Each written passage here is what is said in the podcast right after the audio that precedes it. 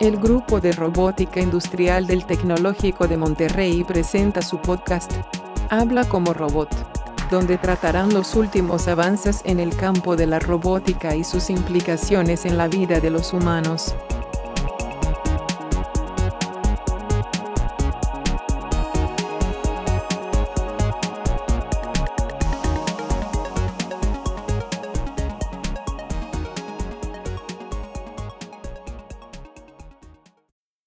Bienvenidos a un nuevo episodio del el podcast del Grupo de Robótica Industrial. En esta ocasión nos acompaña el equipo de Ultron con un tema bastante interesante que ya tiene unos cuantos años este, rondando por ahí, pero que definitivamente tiene todavía mucho campo, que es eh, la robótica aplicada para la medicina. Y bueno, pues los dejo que se presenten. Adelante chicos, bienvenidos. Bueno, eh, nosotros somos el equipo Ultron, somos Luis Davis y Jaime. Y hablando un poco sobre la medicina, que, o sobre la robótica la medicina, eh, hemos un robot que marca mucho la pauta y, que es como que muy famoso, es el robot Da Vinci. Eh, Jaime nos va a decir un poco sobre, sobre este robot. Eh, sí, el robot Da Vinci es pues, uno de los robots más conocidos en este ámbito y es un robot que permite eh, realizar operaciones quirúrgicas con una precisión mucho mayor que, que la mano humana y además también permite kilómetros de distancia de manera que eh, los mejores cirujanos no tienen que ir viajando por todo el mundo para, para realizar las operaciones más difíciles, eh, sino que directamente los pueden hacer desde, desde su ciudad. Y este es simplemente pues el robot más, más famoso que ha habido hasta ahora en la medicina, pero eh, investigando sobre el tema nos hemos, hemos encontrado muchos robots eh, muy, muy interesantes de, de medicina. Entre, entre otras cosas, también hay muchas prótesis robóticas que se usan mucho en la medicina. Muy bien. ¿Sí iba a decir algo? No, este, nada más que ya el Da Vinci es, ya es viejo conocido, ¿no? Ese sí es, Sí, sí. es como uno de los Sí. pioneros, pero no sé en qué versión va. Yo creo que ya iba ahí como en la 2000, no sé. Sí, sí, la verdad es el, es también como que el más comercial que existe. Ándale, y sí. ahora ya está muy avanzado y, y se usa mucho ya. No sé si checaron así como qué, qué, qué es lo que traiga el más nuevo o algo así. Yo sé que no es como el iPhone, ¿no? De que te anuncian las características, que trae más cámaras, ¿verdad? Pero este, no sé si, si saben como cuáles sean las prestaciones o, o qué es lo que tiene de, de los más nuevos. Eh, no, o sea, no he investigado mucho sobre este robot ya que pues era muy conocido y me interesaba más investigar sobre robots menos conocidos y más, más avanzados. Ah, perfe- perfecto, ver, entonces platícanos. Sí, entonces bueno, eh, hemos investigado también sobre algunas prótesis robóticas, como en plan, que actualmente ya eh, hay prótesis para sustituir casi cualquier parte del cuerpo, eh, en plan, cualquier extremidad, de las cuales incluso pueden llegar, la persona que la lleva puede llegar a sentir ta- tacto con ellas. Y Wow, también. Ajá. y también se está desarrollando para que se puedan mover a través de los impulsos neuronales de la persona, de manera que eh, pues una mano ro- robótica pueda ser como una mano normal. Y, y luego, por otro lado, también hay eh, muchas prótesis para devolver sentidos a personas. Y esto ya se lleva desde 2014, cuando se consiguió devolver el oído a una mujer eh, a través de una prótesis robótica. Y en 2015 también se consiguió devolver eh, la vista a un hombre a través de un ojo biónico. Ah, o sea, ya le pudieron, a ver, este, Sí. perdón, ya le pudieron conectar como una cámara o algo así. Sí, le pudieron conectar un ojo biónico Sí. y sí, consiguió ver por primera vez. Era una persona que era ciega de nacimiento y, y consiguió ver en 2015. Wow, eso está increíble. Y aparte ya es del 2015, o sea, ya tiene un chorro y no, no, no estaba yo al tanto ni siquiera. Sí, sí, se ha avanzado mucho en eso. Sí, igual y también ha habido como que una, una pausa muy grande, quién sabe por qué en las prótesis robóticas no, o sea, se puede diseñar mucho más a lo que hay ahorita, pero no se ha quedado en lo básico. Igual por el precio estaba viendo que si las hacen muy costosas, pues no va a tener un campo. Claro. también viendo un poco de las prótesis, vi una, no es avanzada la verdad, pero me pareció relevante para la, para la clase. Era un diseño de una mano robótica subactuada que, o sea, imitaba en ciertos movimientos el movimiento de la mano. Pero lo, lo importante, lo interesante de este artículo es de un congreso de la República de Panamá que en el artículo te explican todo, toda la metodología que hicieron para realizar esta mano, incluso las matrices de Denadit Hartman y, y, todo eso. Lo, ah, qué en chido. un momento voy a, lo voy a poner aquí en las notas para que lo chequen los compañeros. Ándale, perfecto, muy bien, para que vean que no les estoy contando puras mentiras, ¿eh? Sí, sí, o sea, no es avanzada, pero pues es relevante para la clase. Sí, este, porque mm, digamos que en, en, la clase lo que estamos viendo son los principios, ¿no? De todo esto, o sea, todavía a nivel licenciatura, estos este, equipos que ya hablamos de prótesis robóticas, pues ya son definitivamente, como lo dicen ustedes, ¿no? Son más avanzados, se requiere ya, este, un cuantos años de investigación, ¿no? Para poder llegar a este tipo de cosas. Pero qué bueno que encontraste ahí un, link con la clase, está chido. Sí, y ya abriéndonos un poco para otro tema, eh, los robots en la medicina también tienen un campo muy importante en las terapias, ya sean terapias físicas, motrices, como terapias sociales y psicológicas. Eh, estaba viendo unos artículos que en la terapia física, o sea, deben, todos debemos de conocer varios o haber visto por lo menos algunos ex exoesqueletos robóticos. Que estos nos ayudan a tener una a hacer terapias motoras para los, ya sea si fue una rehabilitación por un accidente o, o alguna causa externa. Pero también encontré algo muy importante sobre que ayuda a la terapia robótica en la neuro, neuro, perdón, neurorehabilitación. Oye, ¿qué, es eso? ¿qué es eso de la neurorehabilitación? Que con base a, a respuestas ápticas, fuerza, sensación y feedback visual y auditivo que da el robot, el robot terapéutico hacia el, hacia el paciente.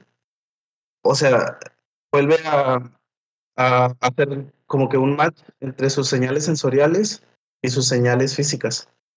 Oh, ok, o sea, como recalibrar ahí los sensores sí. de, de, de fuerza y de, sí, de... Sí, o sea, no es como que recali recalibrar el cerebro otra vez, porque igual cuando, si estás mucho tiempo sin mover algo, como que se pierde un poco. Ah, ya, ok. Hoy está súper cool eso. Sí, y por otro lado, en las terapias psicológicas, eh, hemos visto que hay un robot, un caso muy sonado en Colombia, es sobre un profesor que se inmiscuyó para hacer un robot social que es para ayudar a los niños con autismo, generalmente. Principalmente este robot es, lo hizo como un payasito pequeño, pero que principalmente primero lo ponen a convivir con el, con el niño y primero te va a detectar si tiene autismo o no, que era un problema muy grande en Colombia, no, no, los, los maestros o no había gente capacitada, más bien dicho, para detectar si tenían autismo o no. Y ya después convivir con él y con movimientos lentos, sonidos y una convivencia hace que el niño tenga un buen tratamiento para el autismo y se pueda integrar más rápidamente hacia, en la sociedad sin ningún problema. Oye, pregunta, este, no sé si tienes video o checaste imágenes de eso, sí, pero porque le dijiste que es un payasito y no sé si como si te, no te daría miedo. sí, es bueno, tiene tres, tres distintos, sí, también ese lo, lo coloco, tres distintos, distintos eh, como que diseños y de ah, hecho los, los, fue, los fue puliendo al presentárselos a niños con autismo y, y de hecho mismo, o sea, para mí me parecía, yo cuando lo vi, me parecería que no sería lo adecuado, pero pues es lo que ha dado resultados. Sí, no, pues o sea, qué tal que es el choque y este, pues Sí. ya, uno, se- uno se trauma, pero bueno, quién, quién sabe si, si, las, si el doctor sabrá más que uno. Yo digo que sí, ¿no? Pues sí, debería. Oh, muy bien, está muy interesante eso, ¿eh? Sí, tienen un sinfín también de... Hay otro robot que, que se llama Paro, bueno, sus siglas son paro, y ese lo usan como cuidador, es un robot compañía cuidador y de terapia social, usado muy usualmente en personas con Alzheimer, en adultos mayores. Que este robot, este, este está muy bonito, es una, una foca, como una foca que tiene muchos sensores y tiene, es como peluche, para que, para que se sientan protegidos los, los pacientes con Alzheimer y pero en sí el robot es un, un cuidador compañía. Por base Es todos como- sus sensores que tiene, tiene de, Ajá. o sea, reconoce voces, tiene sensores eh, táctiles, de presencia, y ya con eso mismo reconoce que cómo está su, su, su paciente, igual puede monitorear su sueño y todo en general. Ay, sí está bonito. Sí, y aparte está bonito, es una foquita como de, de peluche así. Ay, no, qué bello. Creo que Sí, lo veo, lo veo ubicado, perdón, te interrumpí. ¿Qué pasó? No, debe decir que igual les coloco aquí la, la fuente para que lo, lo puedan ver los compañeros. Sí, ándale, porfa, si no lo, creo que yo lo había escuchado en alguna ocasión, pero, pero este, sí, no sé si, no sé si checaste, por ejemplo, o sea, cómo es que logra, o sea, la idea es que, que los pacientes tengan como que contacto con él, con eso se mejora, ¿no? ¿Cómo, cómo funciona? Sí, sí. Es, o sea, al tener una, porque también hace, al tener tantos sensores, el robot busca, eh, o sea, busca que lo acaricien también y busca tener contacto con la persona. Ok, O sea, si, por ejemplo, empiezan a crear como que un ciclo, eh, con eso como que ayudaban a Alzheimer y a cuidarlo también, porque pues no es, no es algo que se cure. Eh, claro. pero, por ejemplo, lo ayudaba a tener como que la terapia, si tenían un ciclo de juego, ah, generaban como un ciclo, y ya si el, el, al paciente se le olvidaba o ya se olvidaba por completo el animal, él empezaba, bueno, de la mascota animal, robot, Claro. el, el, el robot en sí, el robot en sí empezaba a buscar al, al, al paciente para que, para que el paciente quis- tuviera la atención. O sea, siempre busca la atención el robot este. Ah, ya, y, y los guía ahí a través del, del proceso como para que, para que se acuerden, ¿no? Sí, o sea, es en, en proceso mecánico y, y sonoro busca al, al- las caricias del, del paciente o, o jugar con el paciente. Wow, está súper chido eso. Sí. Y bueno, igual abriéndonos ya para otro tema ya más avanzado, encontramos unos, un robot que por siglas lleva ISME, que son siglas en inglés, pero bueno, en sí son microrobots iónicos que pueden cambiar su forma para adaptarse al ambiente y realizar tareas como es apuntar, sujetar y soltar. Ok. Estos están hechos por electrodeposición de un hidrogel. Y lo, lo impresionante de estos son como unas esferitas muy pequeñas que, que para agarrar se hacen como una estrella de mar. Ajá. O sea, se desprenden en, como en un, ex- como un tipo de hexágono, pero tipo estrella de mar. Y se, se extienden y ahí dentro del... Hay pruebas ya también en vivo y ex vivo de este robot, un microrobot. Y puede tomar eh, porciones de células cancerígena- cancerígenas para analizarlas. Incluso como puede tomar eh, muestras, puede entrar, tomar, transportar y, y soltar, ya sea medicamentos o de las mismas muestras, para, para, ya se usa mucho, bueno, se está investigando mucho para células cancerígenas, poder atacarlas directamente. Fíjate que en este mundo de lo de los microrobots se habla mucho, o sea, ya desde que, desde que se ha puesto de, o sea, desde que como que nació esa disciplina, se habla mucho del tratar de utilizar microrobots o, o incluso nanorobots para, para hacer atención localizada, que es esto de que van directamente a donde está el problema, ¿no? Que, que luego también te dicen que mm, vayas a, o sea, que, que en lugar de que te den una pastilla con medicamento y que el medicamento recorra todo tu cuerpo hasta donde tenga que llegar, que te pongan así como que una dosis ahí de microrobots directamente en la zona afectada y con eso requieres mucho menos medicamento y que eso, eso iba a decir que las dosis bajan mucho más, no, no requieres tener tanto medicamento en tu cuerpo. Sí, eso está, eso está muy chido. Lo que no, oye, lo que no sé es si el, si el cuerpo qué hace también con los microrobots, ¿verdad? Porque pues ahí se quedan. Este, Estos de hidrógeno se después de un tiempo por su pH. Ah, ok, excelente. Pregunta, ¿no viste cómo, cómo le hacían para que se desplazaran? O sea, ¿cuál era el método de actuación que tenían? Sí, sí tienen dos métodos. Puede ser propulsados de manera activa o pasiva. La manera activa la usaban con partículas nanomagnéticas, le integraban partículas ah, nanomagnéticas a, a estos microrobots. Sí. Y el transporte y la navegación lo hacían con un sistema electromagnético octopular, que era como, son como ocho tubos grandes.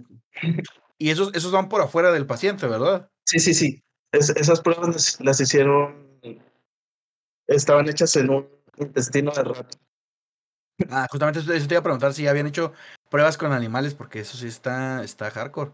O sea, porque digo, sé que, sé que guiar a los microrobots en un ambiente controlado es sencillo, pero ya dentro del organismo sí debe de ser, sí es un reto bastante interesante.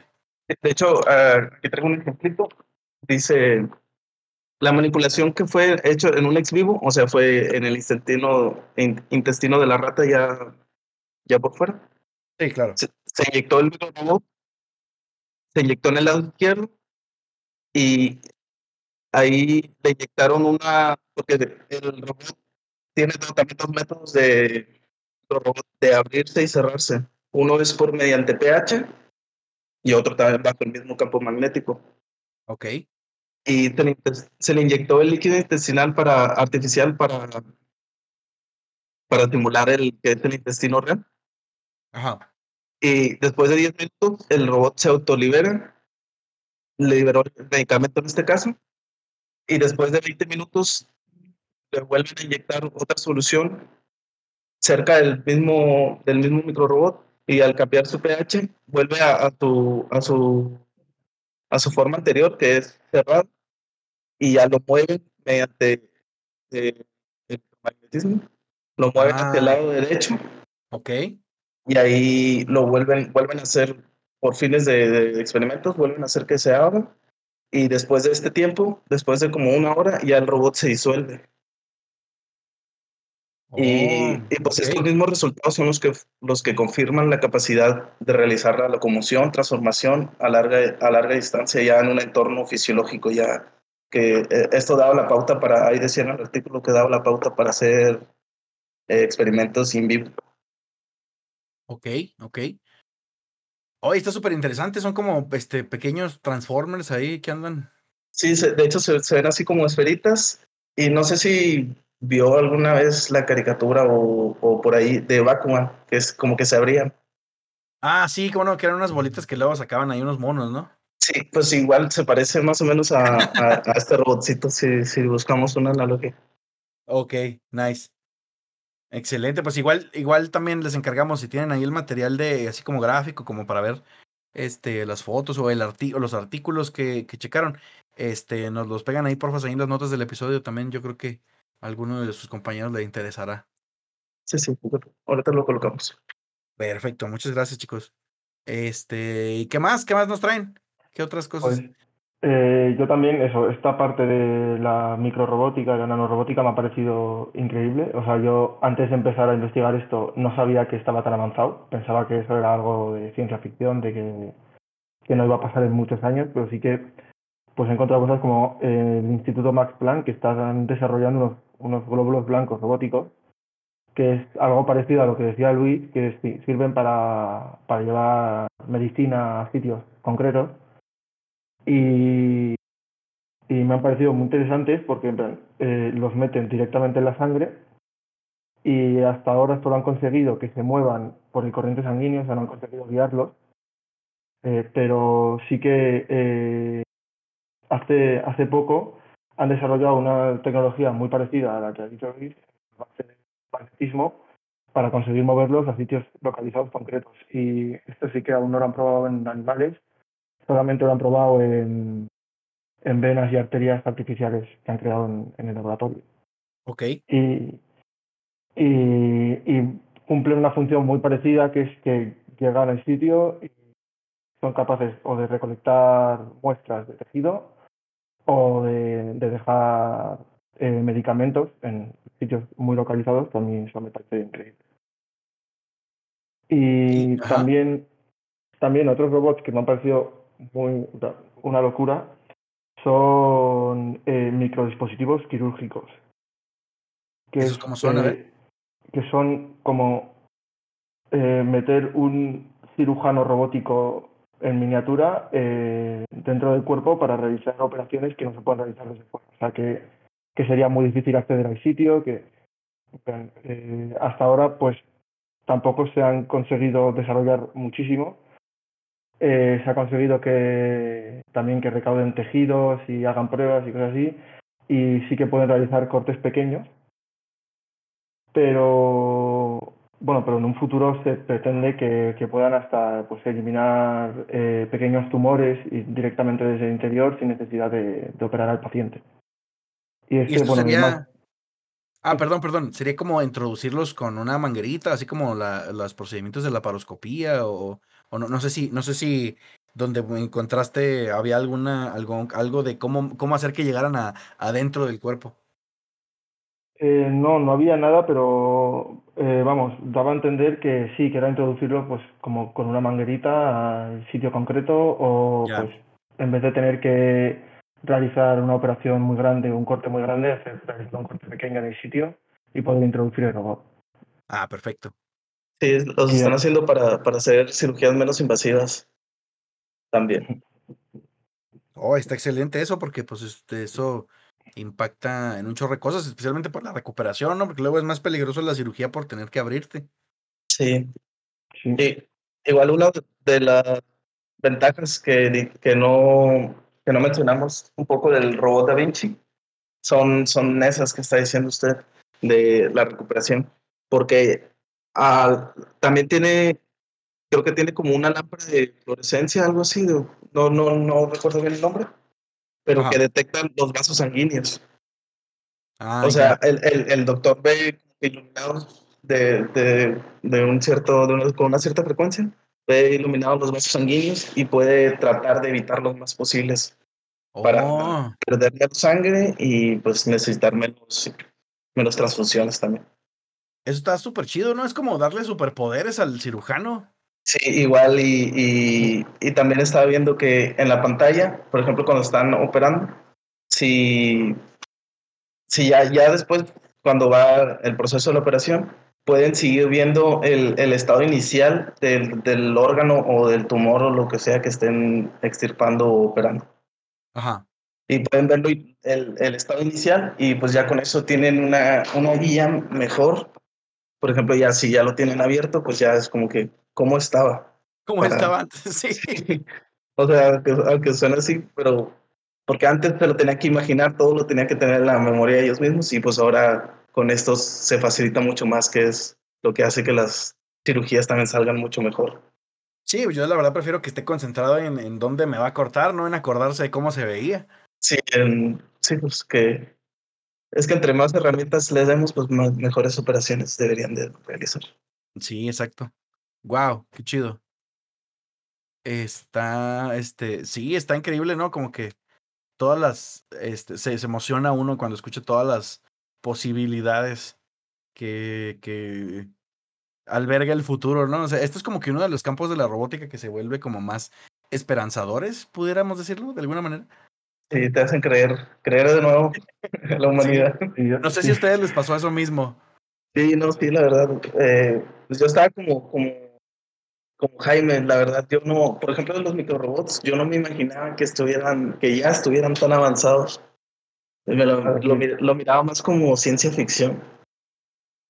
Sí, yo, eso, para mí, pues el, el poder introducir un robot en la sangre que te encuentre un tumor y aplique la medicina ahí directamente, me parece, me parecía algo, pues, imposible, algo de, que igual dentro de 100 años, pero sí, al haber descubierto esto, como que me ha abierto mucho los ojos de que hay mucha esperanza de en pocos años conseguir cosas increíbles con estos robots. Sí, claro, ¿no? O sea, de, verlo en, en, en, nuestra época, ¿no? Así de que esperar a que los nietos ahí. Claro, sí, sí. Sí, de que a nosotros mismos en algún momento de nuestra vida nos puedan llegar a meter un robot en la sangre. Sí, estaría este muy chido, la verdad. Sí, sí, sí. Oigan, eh, pues no sé si, si quisieran presentarnos algún otro caso o si quisieran este, ya platicarnos. Esto también como que lo que acabamos de decir fue un poco a medida de conclusión, ¿verdad? Pero no sé si, si quisieran como concluir algo o algo que nos quisieran platicar.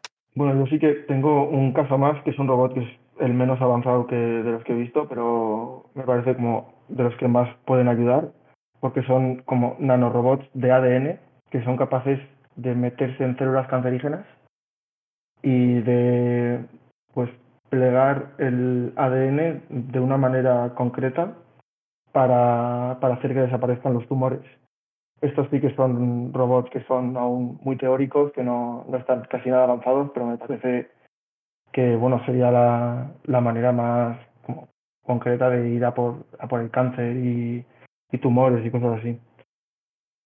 Claro, y sería, o sea, serían robots como, lo que estoy entendiendo es que son como hechos de, de moléculas de ADN, o sea, literal de, del mismo material.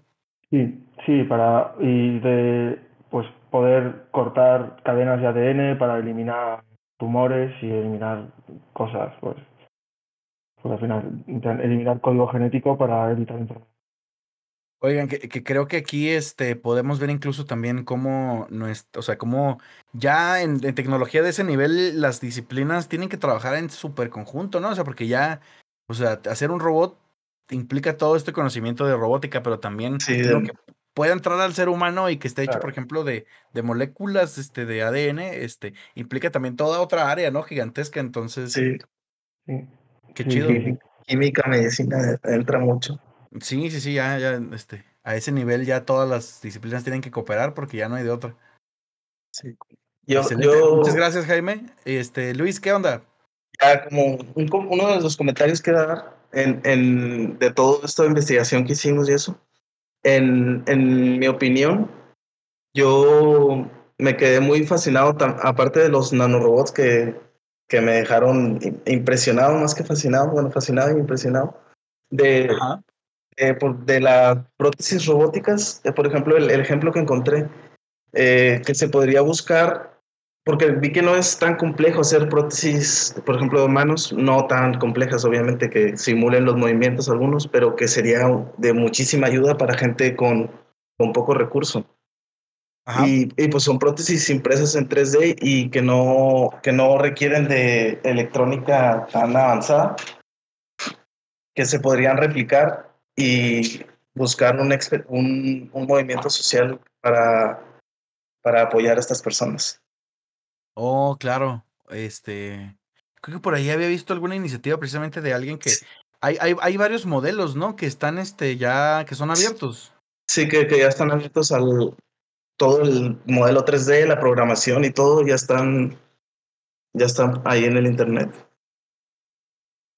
Y son modelos abiertos sin, sin, o sea que si los haces no te metes en problemas de patentes o, o, de, o de derechos de autor porque son precisamente abiertos para, para ayudar a, la, a, la, a las personas con menos recursos que necesitan de prótesis. Órale. Sí, este, Sí, la verdad creo, creo, creo, ahora sí que en las dos cosas, en- eh, o sea, con lo que mencionan, pues que, que siento que esto también, si alguno de ustedes, o sea, ustedes dos o de los que están aquí en el grupo, ¿no? O sea, si les llama la atención, siento que es algo en lo cual sí se pueden involucrar, estaría, este, muy chido. Igual, no sé, no sé si capaz de que ustedes van a terminar inspirando a alguno de sus compañeros o a ustedes mismos a que se involucre más, no lo sabemos, pero estaría muy chido. sí, estaría muy, muy padre que se que les gustara y pudieran hacerlo lo más posible en sus manos. claro. Sí, sí. Perfecto. Pues, ¿qué les parece si cerramos el episodio con esta bonita nota?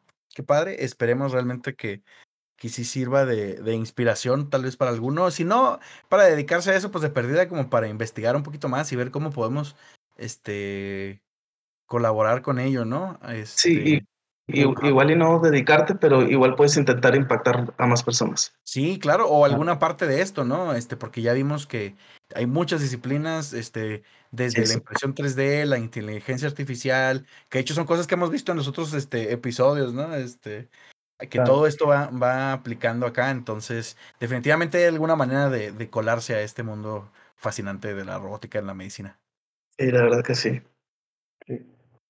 Y bueno, pues muchas gracias chicos, este, nos despedimos. Muchas gracias. Nos vemos y muchas gracias por el espacio, profesor. Ahí en un momento les subo todas las notas y eso a mis compañeros. Perfecto, pues muchísimas gracias y nos vemos en el siguiente episodio. Gracias. Gracias.